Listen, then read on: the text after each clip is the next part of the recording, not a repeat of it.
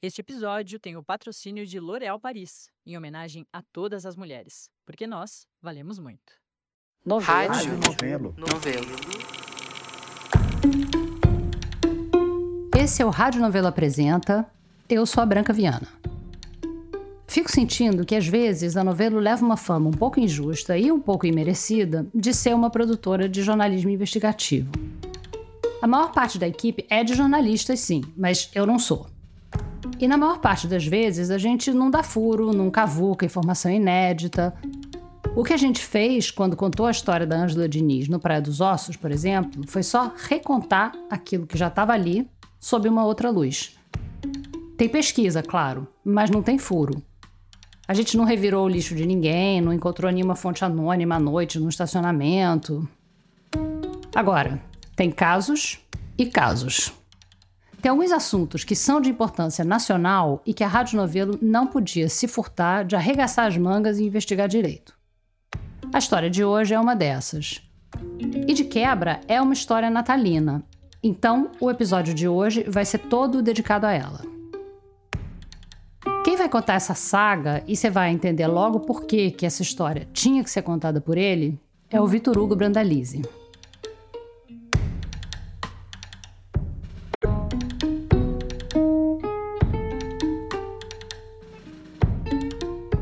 Quando eu era pequeno, de vez em quando meu pai aparecia em casa com um balde branco na mão. Mas o que eu lembro é assim, tinha um baldinho branco, se você lembrar, tinha aqueles dois degraus dentro da garagem, tinha dois degrauzinhos, e aí colocava o baldinho ali. Um dia eu levantei a tampa para espiar o que tinha dentro do baldinho.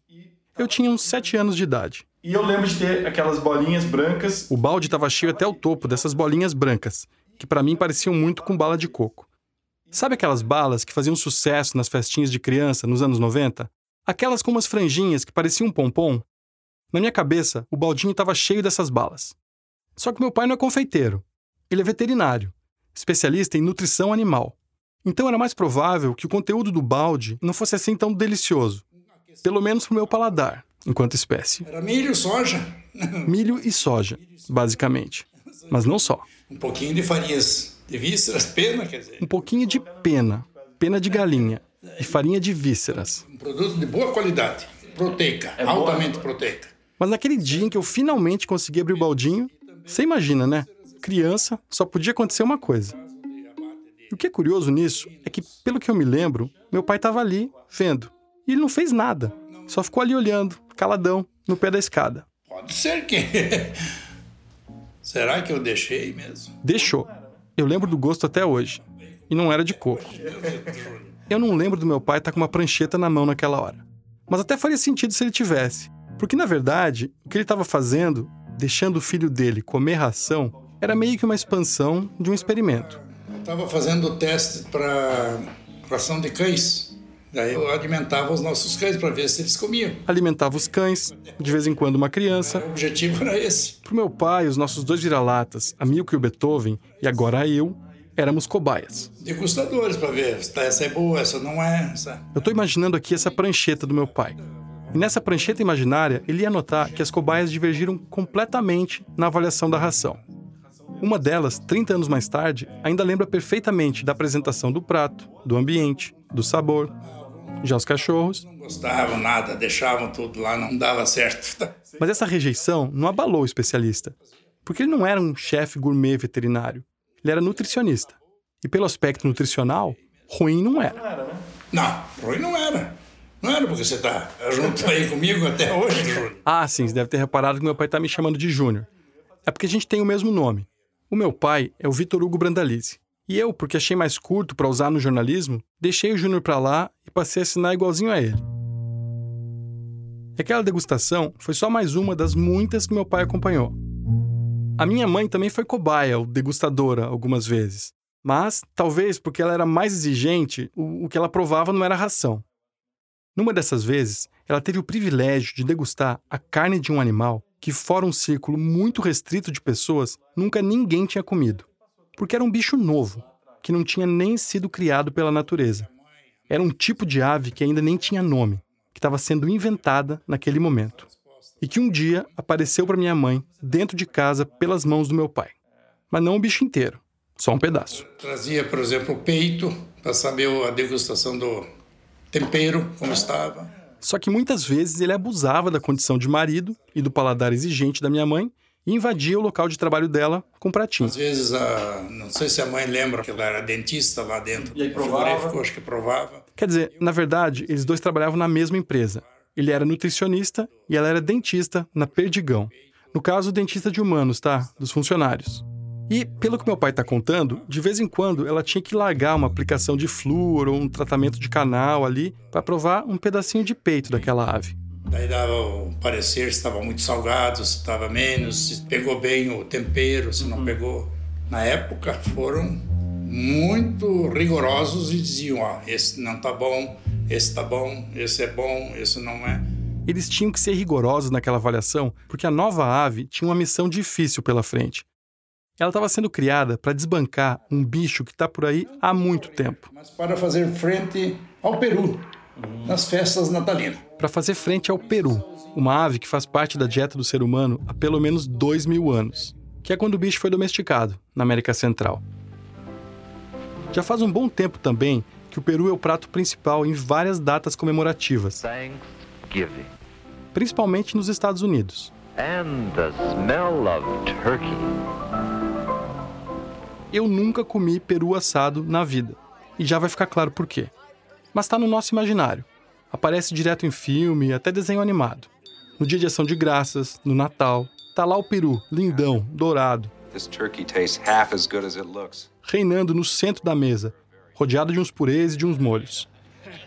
E nessa época em que eu era criança, no começo dos anos 90, o peru estava ganhando espaço nas ceias natalinas também no Brasil.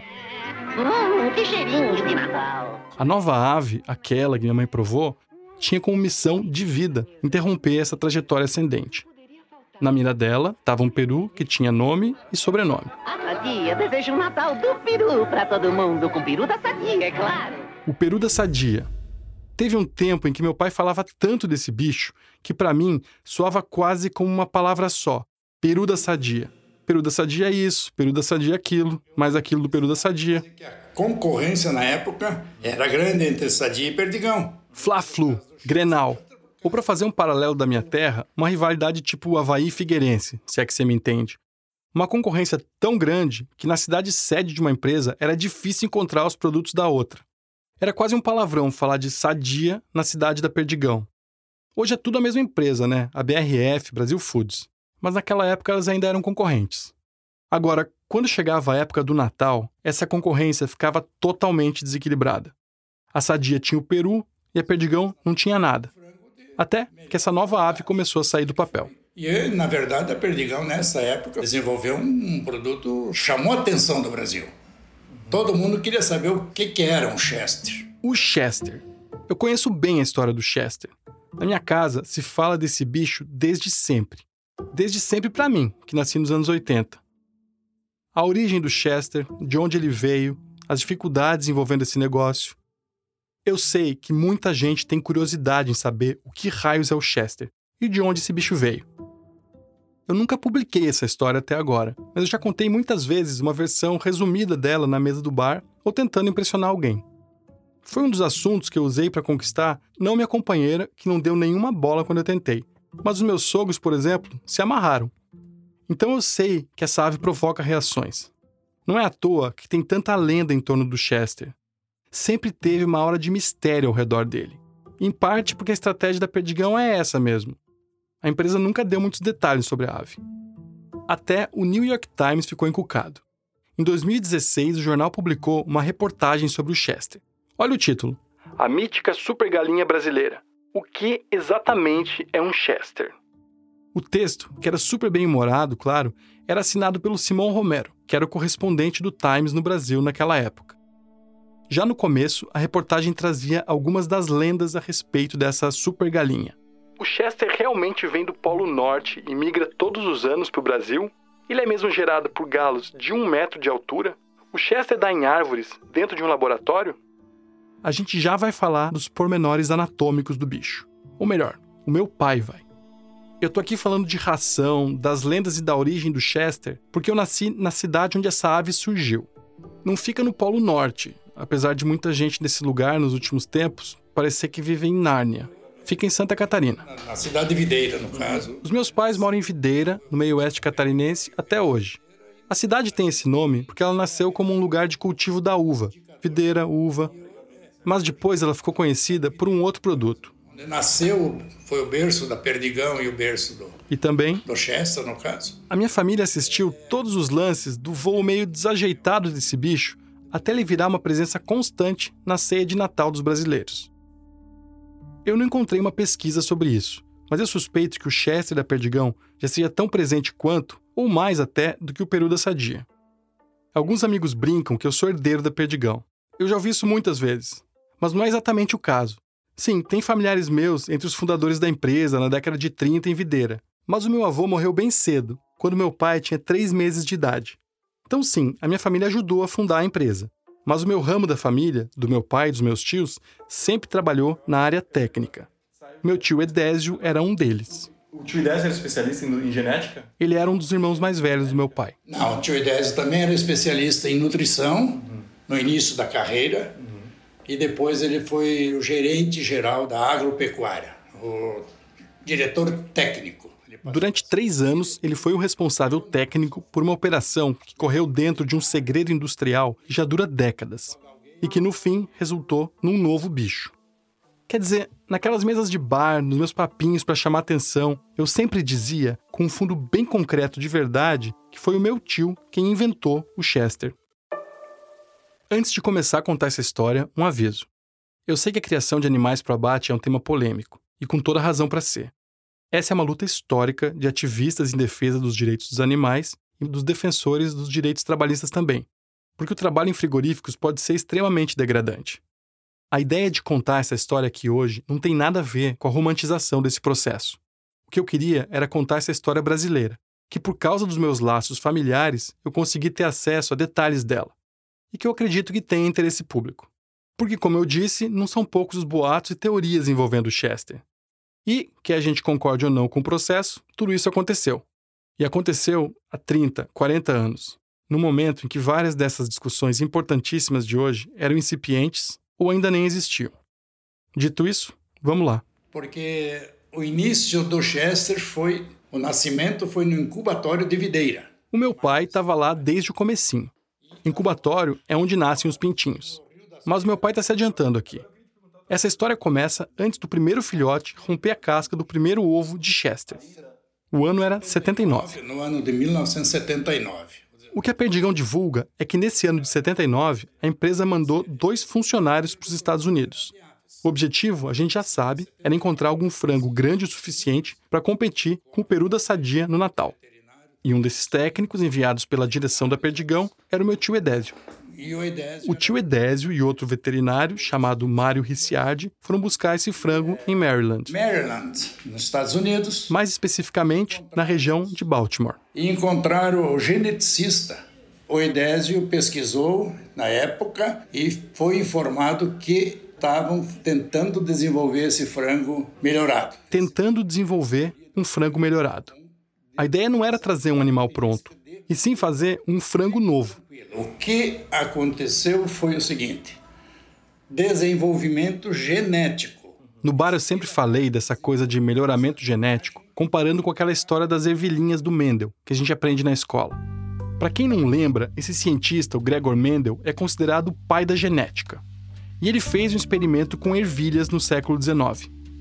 Bem resumidamente, o Mendel cruzava ervilhas com uma determinada característica, tipo a semente ser verde ou amarela, para entender qual traço passava para o descendente. E então ele entendia qual era o traço dominante da espécie. Foi um achado tão importante que as leis de Mendel formam a base da genética clássica. Bom, quando meu tio e o colega dele foram para Baltimore representando a Perdigão, eles com certeza não estavam pensando em ervilhas. E eles sabiam quem que eles iam procurar. Um geneticista chamado Ira Carter, que tinha desenvolvido uma linhagem de galinhas. Esse Carter desenvolveu essa linhagem voltada para o desenvolvimento muscular de carne no peito e coxas. Peito e coxas. Essas devem ser algumas das palavras que eu mais ouvi meu pai falar na vida. Peito e coxa. Peito e coxa. Peito e coxa, mais voltado para a estrutura muscular no peito. Esse geneticista, o Ira Carter, era conhecido pelo trabalho que ele fazia cruzando frangos para criar super frangos. Quer dizer, basicamente, para chegar em frangos que tivessem o peito e as coxas mais desenvolvidos, maiores. Mas não só isso. E também a maciez. A maciez da carne também tinha muito a ver. O Carter trabalhava com galinhas de carne mais macia, que eram conhecidas como tender chicken. E o meu tio e o colega dele se convenceram que a ave que eles estavam procurando podia vir dali. Eles foram para lá porque a indústria avícola dos Estados Unidos tinha tecnologia mais avançada que a do Brasil. Porque, na verdade, quem era detentor das linhagens avícolas do Brasil era os Estados Unidos. O Brasil, na época, não tinha vida própria. Por isso, eles partiram para Maryland, que é um dos estados americanos que tem tradição em avanços tecnológicos nessa área. E lá eles buscaram essa tecnologia e trouxeram para o Brasil. Tá, mas como é que se traz uma tecnologia? Tipo, na prática. Até a parte dos cruzamentos de frango, eu sabia que a ideia era conseguir um animal melhor, entre aspas, porque a indústria estava procurando. Mas o que, exatamente o meu tio tinha trazido? Essa era uma parte da história que nunca tinham me contado. Uma coisa que eu acho que eu nunca perguntei é o que, que é, pai, que eles trouxeram para o Brasil. Eles foram até lá e, e eles trouxeram. Eu sempre falei brincando que o meu tio tinha trazido o ovo do Chester na mala. Trouxeram um ovo do não. Chester? Não. Mas aí o meu pai veio com uma informação totalmente nova para mim. As avós, a Perdigão importou avós, frango vivo. As avós, as galinhas ancestrais do Chester. Veio na época aprovado pelo Ministério. Meu pai me explicou que dessas avós saem, na linguagem totalmente adaptada para a produção em escala industrial, as matrizes, as galinhas que botam os ovos do Chester. Bom, então meu pai estava me contando que essas avós foram importadas. Já veio com 30 mil para alojar um aviário. Vem de navio? Vem de avião. De avião? Avião. Pô, cabe 30 mil. Ah, avião de carga. Eles vêm alojados em gaiolas. Você já viu isso? Já. Então me conta como é que é um avião de, de galinha. Um avião cargueiro, um avião que vem, traz as, as nas gaiolas, eles vêm os, as pintainhas, vêm as galinhas e vêm ali. Então, peraí, são 30 mil pintinhos. Né? É, 30 mil avós, no caso, pequenininhas que vêm para cá.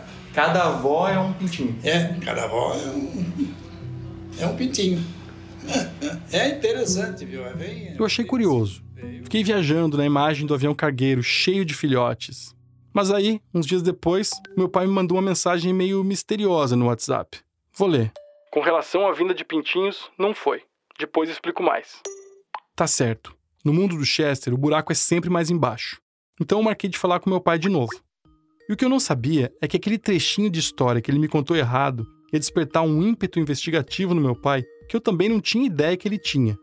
E aí, ele apareceu com mais informações que eu nunca tinha ouvido falar e que ajudam a entender o porquê dessa aura de mistério que cobre o Chester ao longo dos anos. Bom dia, Júnior. Pai, então o que, que você descobriu? Como é que, como é, que é essa tua, essas novas coisas que você quer me falar? Na verdade, eu fiquei umas três semanas um pouquinho também apreensivo e diria que até tenso, estressado. É, na busca de trazer um, uma informação mais correta possível. É, parece que estresse é um traço genético. Nessas três semanas que meu pai ficou tenso, ele fez um movimento. Ele reuniu a velha guarda, procurou outros três veterinários da equipe técnica do Chester com quem ele mantém contato até hoje. Ele queria recuperar os primórdios desse trabalho comandado pelo meu tio Edésio. Não foram pintinhos como eu, eu tinha pensado que era na época, porque há muito tempo atrás a memória também a gente esquece um pouquinho, então. Na verdade, nem era muito diferente da história que eu contava brincando, que o meu tio tinha trazido ovos na mala. Na verdade, vieram ovos neste período para incubação. Só que de 3.000 a 5.500 ovos. 3.000 a 5.500 ovos não cabiam na mala. Porque a taxa de incubação, quando vai muito bem, é 85% de ovos férteis nascem. Que eles foram trazidos de, de Maryland. Isso estava certo. Maryland. Baltimore. Através de uma companhia aérea específica em transportes de aves vivas. Então, o destino dele foi Viracopos. Esse era o aeroporto autorizado pelo Ministério da Agricultura a receber cargas vivas. E após chegarem também em Campinas, precisa ter tudo, os papéis, todos, a parte burocrática, para serem desembaraçados e destinados à videira, o mais rápido possível. Porque cada dia que fica, menos fértil vai poderá ser no incubatório. Como também costumava acontecer na sala da minha casa, eu já estava satisfeito com o nível de detalhe nas explicações do meu pai. Mas ele estava decidido a contar em pormenores a história de origem do Chester. Então, continuando, relembrando um pouco o que, o que fazer com esses ovos agora. É, o quê? Então, os ovos todos separados, identificados, eles são transportados com muito cuidado em caminhões específicos próprio para o transporte de ovos férteis, cuidando da temperatura, da umidade interna do furgão, enfim, todos os cuidados para que o ser vivo que está ali dentro, o embrião, continue vivo. Então eles foram incubados num incubatório. Hoje, sendo BRF, está bem mais moderno. Só lembrando, Perdigão e Sadia hoje são uma empresa só, a BRF. Mas era um incubatório bastante simplório na época. Chamava incubatório Santa Gema. Portanto, após 21 dias, esses pintinhos nasceram. Ok, nasceu, beleza. Nasceu o Chester? Ainda não. É só aí que começam os lances de engenharia genética que iam dar no novo bicho, a partir daquela velha técnica do Mendel. Esses pintinhos, que nasceram dos ovos importados, eram os antepassados dos primeiros Chesters. O meu pai, nessa época, era o chefe do departamento de rações da Perdigão. Título chique, né? Só que era um departamento com um número de funcionários bem reduzido. Só ele mesmo. Só na época nós não tínhamos é, dinheiro suficiente para contratar mais pessoas, então eu tinha que trabalhar sozinho. Justamente por isso, ele acompanhou muito bem, porque ele teve que acompanhar os passos iniciais do Chester. Eu fui conhecer quando entregamos a primeira carga de ração, eu já fui acompanhar. Já no primeiro dia já teve, estava tudo arrumadinho, uhum. esperando eles para eles começarem a se alimentar. A ração já estava toda ali, só esperando. E se tem uma parte dessa história do Chester que eu já ouvi um milhão de vezes, é a parte da ração. Você fez a primeira ração do Chester, você que fez? Foi, fui eu que fiz com muito cuidado. Ele fez a primeira ração do Chester.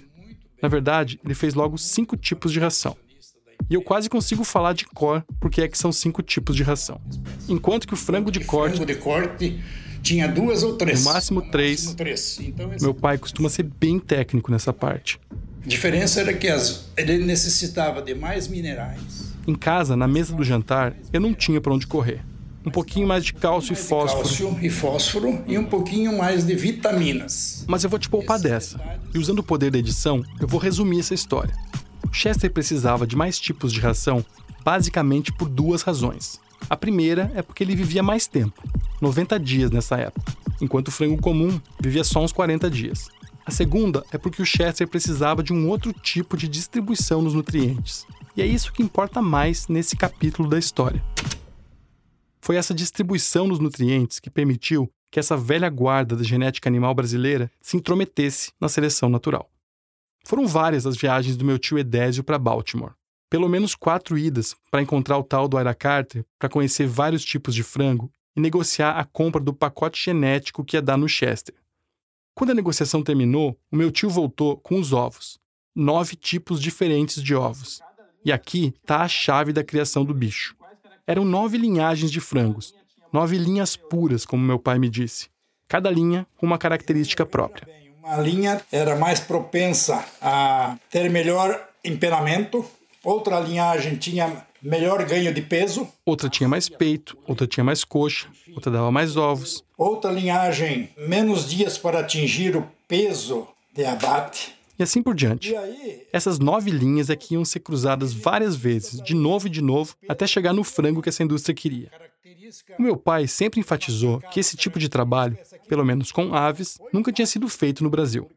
O que ele nunca tinha me dito era como foi precário. Éramos técnicos novos. E na época, 79, não tinha computador para fazer as formulações. Não tinha um programa específico para formular. Era na, na caneta, na mão e pensamento. Escolhiam a ave no olho, olhavam para ela e diziam: essa aqui tem um bom peito, essa aqui tem uma boa coxa. Esse aqui vamos cruzar com esse, esse aqui vamos dar assim. E assim foi. Era melhoramento genético na unha. Meu tio e a equipe dele varavam madrugadas nisso. Ele, ele pegava as penas, separava assim, soprava o peito dela, as penas uma para um lado do outro, olhava como é que era a formação desse peito, se estava uma boa conformação, separava. Aí pegava um outro. Não, esse aqui é um olho quinado. O peito é tem quilha. Daí não é bom. Com as coxas era a mesma coisa. Pegava, apertava, olhava, dava umas assopradinhas também, olhava o, o, comprimento dela, podia ser muito comprida, fazia as medições, fazia isso aí, separava. Foram três anos disso. Acordar de madrugada, escolher frango pela envergadura da coxa. Um trabalho técnico árduo, não foi fácil, mas chegamos ao final de uma ave não perfeita, mas conseguimos atingir os objetivos nos primórdios ali iniciais daquilo que nós queríamos. O que eles queriam, claro, era desbancar o Peru. A melhoria da carne do peito e da coxa do Chester, porque sabíamos que o Peru da concorrente Sadia era muito fibroso, não tinha assim aquele aquela performance como o Chester apresentou. O Chester foi criado para ser um espelho invertido do Peru, um anti-Peru. Por exemplo, tinha essa ideia de que a coxa do Peru era seca, fibrosa, incomível, como disse um dos veterinários com quem meu pai falou para ajudar ele a lembrar. Então, na hora de formar os casais, eles escolhiam a dedo as galinhas que tinham as coxas mais macias e mais suculentas, como aquela que eles deram para minha mãe provar. Agora, todo esse empreendimento é uma tentativa de brincar de Deus, de interferir nos processos naturais. Existe esse bicho, resultado da evolução e da seleção natural, que é o peru. E esses técnicos tinham a missão de criar um inimigo à altura desse bicho natural numa rinha de aves na ceia natalina brasileira. Para competir com o peru, eles resolveram criar um super frango, manipulando a evolução de uma galinha na marra, assoprando pequenas penas, apertando pequenas coxas, só que a gente sabe, de assistir a sessão da tarde, que quando um cientista resolve brincar de Deus, coisas estranhas podem acontecer. E claro que isso aconteceu no caso do Chester. Porque ele tinha uns problemas de perna, por ser muito pesado, e aí caía e não.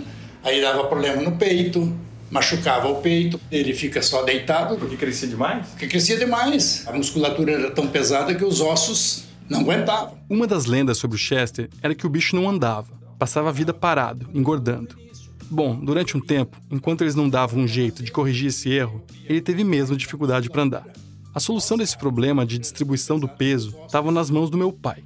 O Chester não ia crescer do mesmo jeito que os outros frangos. Então eles tinham que fortalecer a estrutura do bicho. Com a melhoria na ração, no nível de aporte cálcio e fósforo e redução do tempo de abate. Foi o que aconteceu. Com 65 dias ele já não tinha mais esse problema. Com 65 dias ele já atingia o peso de abate e era abatido. Eram 90 dias lá no começo, viraram cerca de 60, 65 dias com o mesmo peso. Era suficiente para o que Perdigão queria. Então, em 1982, três anos depois de os primeiros ovos chegarem ao Brasil, o Chester estava pronto para ser lançado e ele era bem diferente dos frangos antepassados dele. 70% de carne no peito e coxa. 70% de peito e coxa. Isso é bem mais que uma galinha típica, que tem 45% do peso nessas partes. Tava bom, a indústria já estava ficando satisfeita.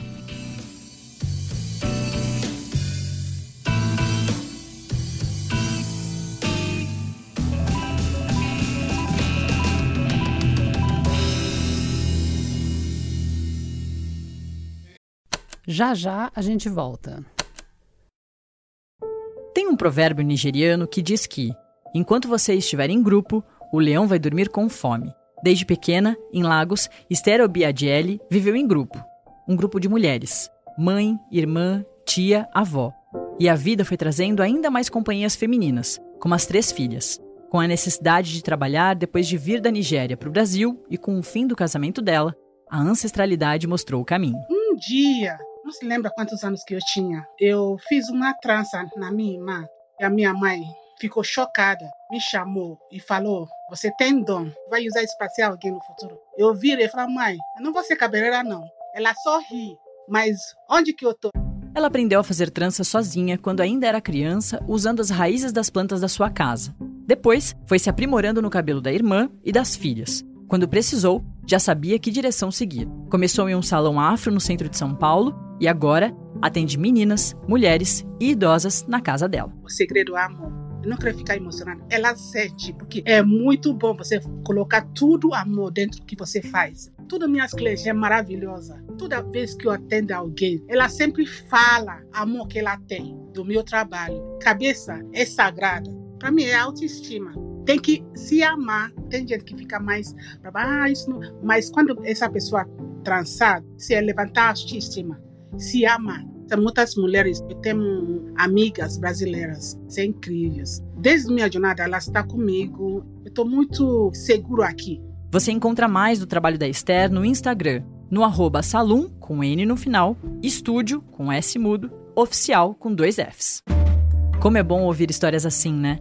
De mulheres reais que se fortalecem através de sua autonomia, autoestima e autocuidado. Isso é poderoso e transformador para elas e para todas nós. Porque a Esther vale muito, você vale muito, nós valemos muito. L'Oréal Paris. É um frango que na época do Natal serve oito pessoas. Dizer... Dá para notar o orgulho na voz do meu pai, reivindicando o quinhão dele na autoria desse bicho, né? E claro, como um nutricionista que colaborou para esse feito, ele tinha toda a razão para isso. Agora, vários detalhes da concepção do Chester desde o princípio passaram meio ao largo dele.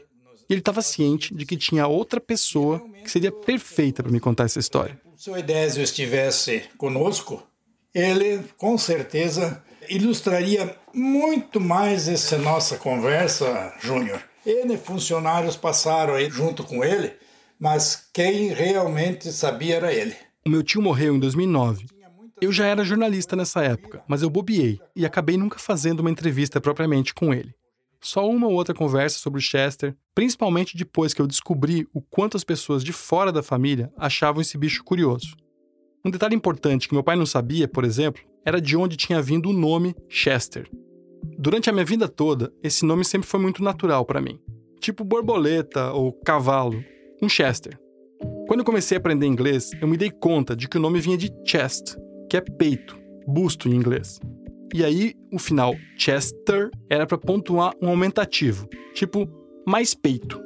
Mas depois eu descobri que isso era um pseudo-anglicismo, porque ninguém usa a palavra chest para falar de peito de frango. Se usa breast, chicken breast. O meu pai não sabia nada da história de origem do nome, então ele sugeriu que eu falasse com Carlos Machado, um veterinário que era da equipe do meu tio, que passou um mês em Baltimore com ele quando eles estavam selecionando a ave. Eu liguei para o Carlos ele logo me contou que outros nomes estavam na mesa. Uma ideia que surgiu ainda lá nos Estados Unidos era chamar o novo bicho de Brester mesmo, sem pseudo-anglicismo. Só que tinha um problema. Br breast, Brester era meio difícil de pronunciar. O pessoal de estratégia da Perdigão vetou esse nome e veio com uma contraproposta, que massacrava de novo o inglês. Se Brester era difícil de falar, que tal Bester, best, afinal é uma coisa boa. The best, o melhor. Bester, então, é o maior melhor. Um nome excelente para um produto, né? Não importava se essa palavra não existia em inglês. Eles curtiram tanto a ideia que até chegaram a registrar o nome no INPE, o Instituto Nacional de Propriedade Industrial. Mas acabou não colando também. Aí um outro gaiato veio com outra ideia dessas que caem como uma luva. Peitudo. Direto ao ponto, né? Não era essa a mesma ideia?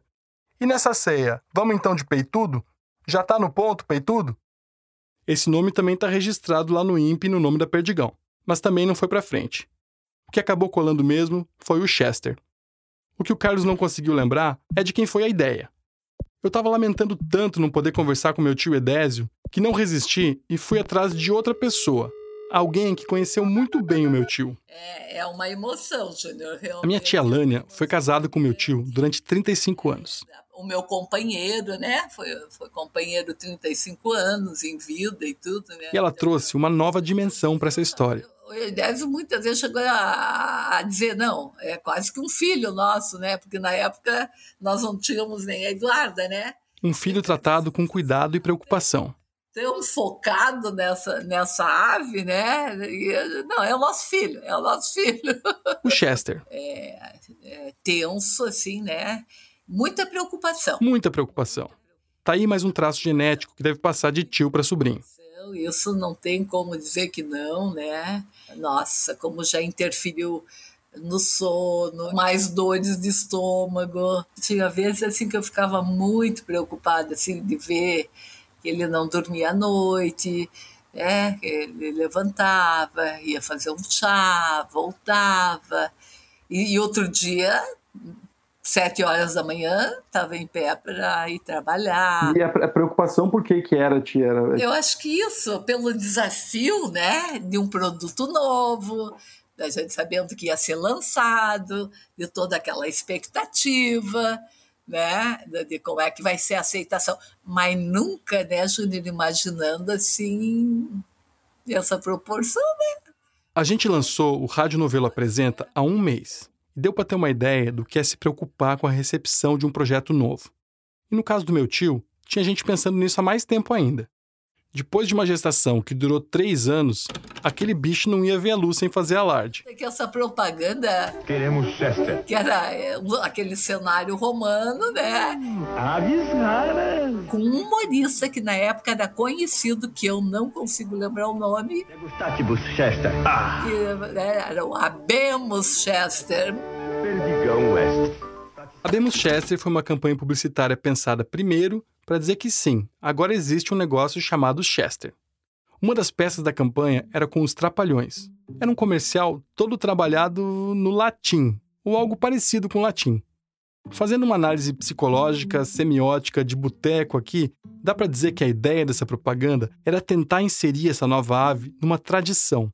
Uma tradição tão antiga quanto a do Peru. Os Trapalhões na Roma Antiga falando latim. Quer dizer, eles tentaram todo tipo de cruzamento para cair no gosto do pessoal.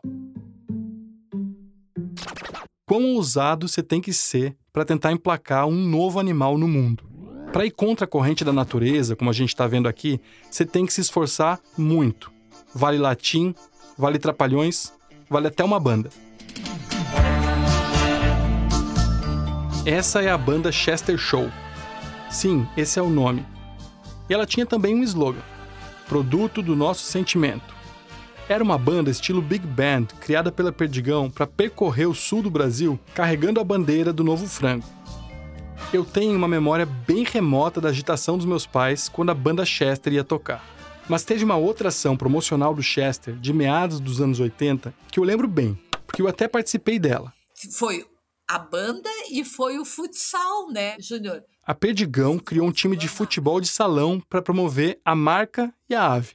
Nessa época, a empresa fez um investimento grande para transformar essa cidadezinha de Videira na capital nacional do futebol de salão. E conseguiu, viu? Porque veio um rapaz de Minas, que era o melhor jogador na época, Jackson. De novo em Videira, Santa Catarina. O time que a empresa montou foi bicampeão brasileiro, tricampeão sul-americano, várias vezes campeão catarinense vice-campeão do mundo em 87. Campeonato Brasileiro de Futebol de Salão. A torcida, da qual eu fiz parte com pouca idade e um pompom na mão, se chamava Torcida Chester. Tinha o nome do frango estampado nas camisetas dos torcedores e um Chesterzão peitudo como mascote. Perdigão, campeão da 17 Taça Brasil de Futebol de Salão, 4 a 0. Com essa campanha multifacetada que tentava conquistar ao mesmo tempo estômagos, corações e mentes, o Chester foi ganhando espaço. Mas mais do que o latim, os trapalhões, a banda e a equipe de futsal tem um elemento que ajudou a popularizar o Chester muito mais do que qualquer outro: o mistério em torno do bicho. A tia Lânia me contou que o tio Edésio usava muito a expressão segredo industrial. Tinha uma coisa muito séria, assim, de, de segredo de Estado, assim, né? Eles não divulgavam foto das granjas, não davam muito detalhe de que bicho era aquele, ou o que tinha dentro dele. Porque causava uma curiosidade. E aí parece que tem um segredo de Estado, meio tipo, assim, o segredinho da Coca-Cola, assim, tempero de Chester, não não, eu sei que isso é, é guardado a sete chaves até hoje. Assim. Meu pai já tinha enfatizado bem para mim a participação do tempero para aceitação do Chester. Ele, claro, falou usando a linguagem técnica dele, explicou em detalhes que depois do depenamento e de ave passar pelo chiller, as agulhas perfurantes injetavam o tempero secreto no bicho. Esse processo meu pai conheceu bem e ele adora falar sobre isso. Aliás, sempre que ele acha que um ponto é importante, ele esquece totalmente que está falando comigo e quebra a quarta parede desse podcast. Olha, pessoal, o, o tempero, um tempero hum. na época desenvolvido também pelo Dr. João Degenhardt, que é um bioquímico na área de frigorífico. Eu estava sentindo que meu pai estava prestes a contar o segredo da fórmula secreta da Coca-Cola, quer dizer, do tempero do Chester. E o jornalista investigativo que habita em mim não se segurou. O tempero que ele fez, o João, era como? Era o que, que tinha aqui? Tinha cebola? Tinha, ah, cebola, alho. Lembro que era cominho, tomilho, comilho, como é que mais, o que que era? Cominho. Cominho, é, noz moscada, eu lembro que tinha, vinho branco, alho, cebola, salsinha. Esses grandes segredos da indústria de alimentos, tipo o molho especial do Big Mac, parecem uma caixa preta durante décadas e depois a gente descobre que era ketchup, mostarda e maionese. Além, é claro, de um monte de corantes, espessantes, realçadores de sabor e aditivos, como qualquer produto que saia de uma indústria alimentícia. No caso do Chester, do tempero original, o que sobrou hoje foi a cebola e o alho, segundo o rótulo do produto, além de um aroma natural de aipo e do glutamato monossódico, um realçador de sabor presente em milhares de produtos da indústria de alimentos. Agora, fora o tempero, foi a minha tia quem me ajudou a entender o porquê de tanto segredo em torno do bicho. Para além do marketing, que isso já está na cara. Era o medo de estar tá lidando com um bicho totalmente desenvolvido em laboratório. Eu senti uma preocupação muito grande em relação a essa coisa sanitária, preocupação de que, meu Deus, se pegasse qualquer coisa ou desse qualquer coisa, assim, o rombo que seria, imagine acontecer alguma coisa com essas avós aí, enfim, tinha que ser todo aquele cuidado para não haver nenhuma infecção. É que se uma linha pura pega uma doença, ela se espalha como rastilho de pólvora. Tanto que, assim, a, as granjas todas, depois que foram preparadas para isso, né? Aquele cuidado de, sanitário, assim, deles, né? De tomar banho antes de entrar, de, de, se vestir com vestimenta toda esterilizada. Uma razão mais prosaica e também ligada ao marketing é que tem uma regra na indústria de alimentos que é não mostrar muito mesmo os bichos vivos, porque pode dar pena nas pessoas. Agora, isso é meio contraditório, né? Porque o que é que seria um problema para as pessoas? Essa lembrança visual de que elas estão comendo um bicho que até outro dia estava vivo, que teve uma vida curta e toda ela em cativeiro, justamente para ser morto e parar no prato de alguém? O pensamento da indústria alimentícia parece ser assim: a gente faz isso, a gente só não quer lembrar você, consumidor, que a gente faz isso. Bom, mas voltando para as granjas de criação de Chester, todo esse mistério que foi construído envolvia até a localização delas. O New York Times chegou a enfatizar naquela reportagem que as aves eram criadas em lugares secretos. Hoje já não tem mais problema nenhum dizer que as granjas secretas ficavam em Videira, Tangará e Capinzal essas cidades catarinenses. Mas na época não dava. Se meu pai ou qualquer outra pessoa abrisse o bico, eles perdiam o emprego. A direção da empresa tinha medo de espiões vindos de outros aviários mais a oeste, mais especificamente da Sadia. E, e daí que eles também tinham um cuidado assim muito grande de, de segredo industrial, assim, né? Eu acho que isso também ajudou para que isso fosse tão guardado assim. Questões sanitárias, medo de espionagem, por tudo isso, pouquíssima gente era autorizada a entrar nas granjas. Famílias de funcionários, por exemplo, não podiam. Tanto que você vê que nem as próprias. Imagine, agora estou pensando, nem eu, como esposa, fui e conheci a granja. Eu queria muito poder dizer aqui que eu visitei uma granja de Chesters ou Chesteres, que eu já vi o bicho vivo, já tirei foto com ele. Mas não é verdade. Apesar dessa proximidade toda com a história, com a empresa, e de ter nascido na mesma cidade da ave, eu nunca vi um Chester vivo nem a minha mãe, e nem a minha tia, a pessoa mais próxima de quem trouxe o bicho para cá e cuidou que ele existisse. Quer dizer, eu estava de novo na mão do meu pai. Na verdade, vi inúmeros Chester vivos. Os, os animais lindos, um frango que tinha diferenças dos outros, ou seja, mais peito, uma coxa mais formada, mais grossa, uma, enfim. Ele estava descrevendo com tanta emoção que eu não sabia se eu estava com ciúme porque ele nunca tinha falado assim de mim ou se eu estava com inveja de ele ter visto esse bicho lindo. E o pior é que nem foto ele tem, porque a empresa não deixava os funcionários entrar com câmeras nos aviários. Hoje em dia, talvez até por causa dos boatos, de tempos em tempos, geralmente perto do Natal, a BRF solta uma ou outra imagem do Chester vivo. São poucas, mas dá para encontrar em algumas matérias online. Mas na época não era assim. Sempre com a restrição de manter isso aí em local fechado, não bater fotos na época. Por isso existem realmente muito poucas fotos do Chester vivo naquele tempo. O meu pai não tem nenhuma. A minha tia tem só do meu tio lá em Maryland, escolhendo o frango que daria origem ao Chester. Essa foto está no site da Rádio Novelo. Esse mistério todo em torno do Chester fez aparecer, claro, um monte de lendas sobre o bicho. Algumas eu falei aqui. A que eu mais gosto é a que pergunta: O Chester, afinal, tem cabeça? Mas eu fiquei com medo de perguntar essa pro meu pai e levar uma invertida, ou fiquei com medo da resposta, sei lá. Brincadeira. Agora, claro que esse sigilo acabou dando margem para teorias não tão engraçadas, que irritam muito meu pai. Que o Chester era um frango cheio de anabolizante, um frango bombado, um frango cheio de hormônios. Uhum. Enfim, coisas que eram é um mito.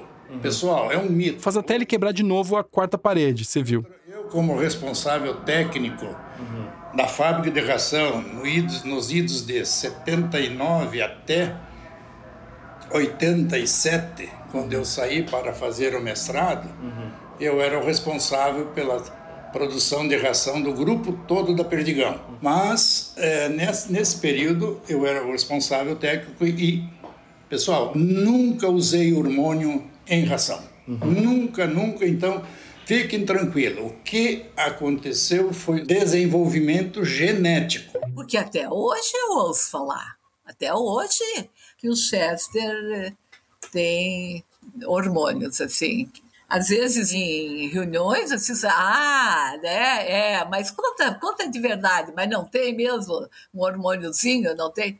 Isso ficou uma coisa impressionante. Nossa, o Edésio se indignava, meu Deus, o Edésio se indignava. Pelo amor de Deus, como é que pode, né? Sem, sem ter comprovação, você está falando com uma pessoa que trabalha com isso, uma pessoa que trouxe né? Toda a genética, isso é um aprimoramento de linhagem e tudo, mas seria, acho que hoje, uma fake news, assim, né? Tipo uma. E como para rebater uma ideia, assim, né? Que é dita, é dita, é dita, é dita. Esse é, com certeza, o mito que mais perturba quem estava diretamente envolvido no desenvolvimento do Chester. Isso, olha, isso foi uma coisa que eu vi o Edésio ter que rebater até enquanto viveu, e eu continuo rebatendo. Já as outras teorias não incomodam tanto. A de que ninguém nunca viu um Chester vivo, por exemplo. Ah, não. Isso ele. Sabe aquela risada gostosa, como que dizer? Que bom, deixa pensar assim, né? Assim como um, um trunfo na mão, assim, sabe? Que causava uma conversa, né? Causava uma curiosidade. E ele estava certo do que tinha, né? Ele até rebatia e brincava. É, não, como não, não, ninguém viu, como ninguém viu estátua de santo com óculos, né? Entrava na brincadeira, sabe? Ele, ele não tentava argumentar nada. Aí ele, ele entrava na brincadeira. Porque sempre nas reuniões sociais, nos lugares que a gente, ah, mas olha aqui, o Inês que trouxe o Chester, trabalhou com o Chester. Daí vinha. Como vinha essa brincadeira? Pois é, mas até hoje ninguém viu o Chester vivo. Já vinha isso. Como é? Como é que é essa história? E o Chester existe? Daí ele ria, né? O meu tio Edésio teve nas mãos o poder de desmascarar todas as teorias da conspiração. Mas ele preferia rir e manter o mistério, esse mistério natalino. Será que era porque ele gostava de uma boa história? Ele gostava muito de contar histórias. E qual história é melhor? O Chester sem cabeça ou meu pai, meu tio e aquela velha guarda tentando fazer frente a essa obra da natureza que é o Peru? As crenças, as lendas ou a história real, depenada, com todos os detalhes, todas as vísceras expostas? Qual que é melhor de ouvir? Para fazer esse episódio do Rádio Novelo Apresenta, para contar essa história de lendas, de crenças e do que é real em torno do Chester, eu também submeti uma informação que eu escuto desde sempre para o escrutínio da realidade. Agora, uma coisa também que eu sempre fico brincando naquela né, frase que eu costumo falar, que é o meu tio inventou o Chester, né? eu acho tão bonitinho, muito bonitinho, meu Deus. A minha tia, quando conta essa história, fala que foi o meu tio Edésio quem trouxe o Chester dos Estados Unidos. A gente sabe que ele conduziu o desenvolvimento dessa ave, foi o responsável técnico pela operação. E a gente sabe também, agora com muitos detalhes, que tem uma equipe enorme envolvida. Do tratador ao produtor, do geneticista a quem faz a ração. O meu tio inventou o Chester? Na mesa do bar, com um fundo bem concreto de verdade, eu vou continuar dizendo que sim. Vitor Hugo Brandalize, produtor sênior aqui da Novelo. A gente volta daqui a pouquinho. Direto de Brasília, os manifestantes invadiram. Mira, o ex-presidente Jair Bolsonaro tem que bater No Oriente Médio, o conflito armado. Se as notícias se atropelam, se a velocidade das redes tira o foco, saiba que existe um podcast para dar nexo a tudo isso. Olá, eu sou a Letícia Arcoverde, editora do Nexo Jornal, e estou aqui para convidar você a ouvir o Durma com Essa, o nosso podcast diário de notícias. De segunda a sexta, no início da noite, a gente publica um novo episódio que explica fatos importantes que podem continuar a ecoar por aí. Informativo, objetivo e cheio de contexto. Tudo em até 15 minutos. Ouça o Durma com essa na sua plataforma de áudio preferida, no YouTube ou no site do Nexo, nexojornal.com.br. Esse foi o último episódio do Rádio Novela Apresenta de 2022. A gente vai tirar uma semaninha de recesso entre o Natal e o Réveillon e tá de volta na primeira quinta-feira de 2023, no dia 5 de janeiro. Obrigado por embarcar nessa com a gente e por nos acompanhar nesses primeiros seis episódios. Ano que vem tem muito mais. Te convido a visitar o nosso site que tá bonitão e sempre tem informações extras sobre as histórias que a gente conta aqui e sobre outros projetos da Rádio Novelo. Infelizmente, a gente vai ficar te devendo a foto do Vitor criança correndo atrás de um Chester. Ali no nosso site e também na descrição desse episódio no aplicativo tem um link para assinar a nossa newsletter. Nela você recebe sempre, em primeira mão, um spoilerzinho do episódio da semana e também uma dica cultural de alguém da nossa equipe.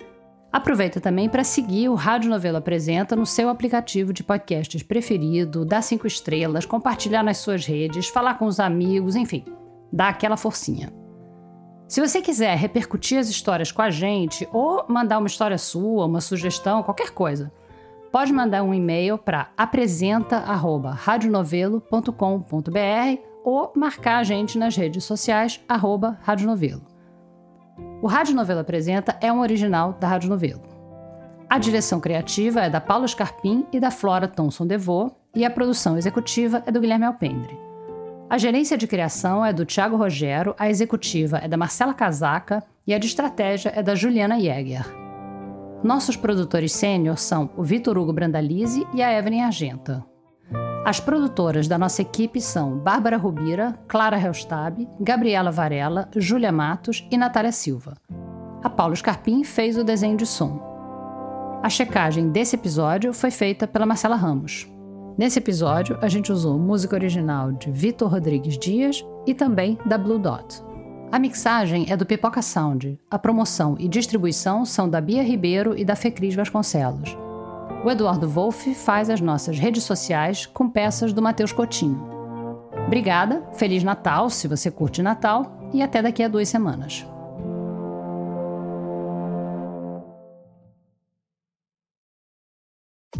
Muita gente virou ouvinte do Rádio Novelo Apresenta porque gostou do primeiro podcast original da Rádio Novelo, O Praia dos Ossos. É o seu caso também? Já ouviu o Praia? Mas e o Crime e Castigo? Você já ouviu?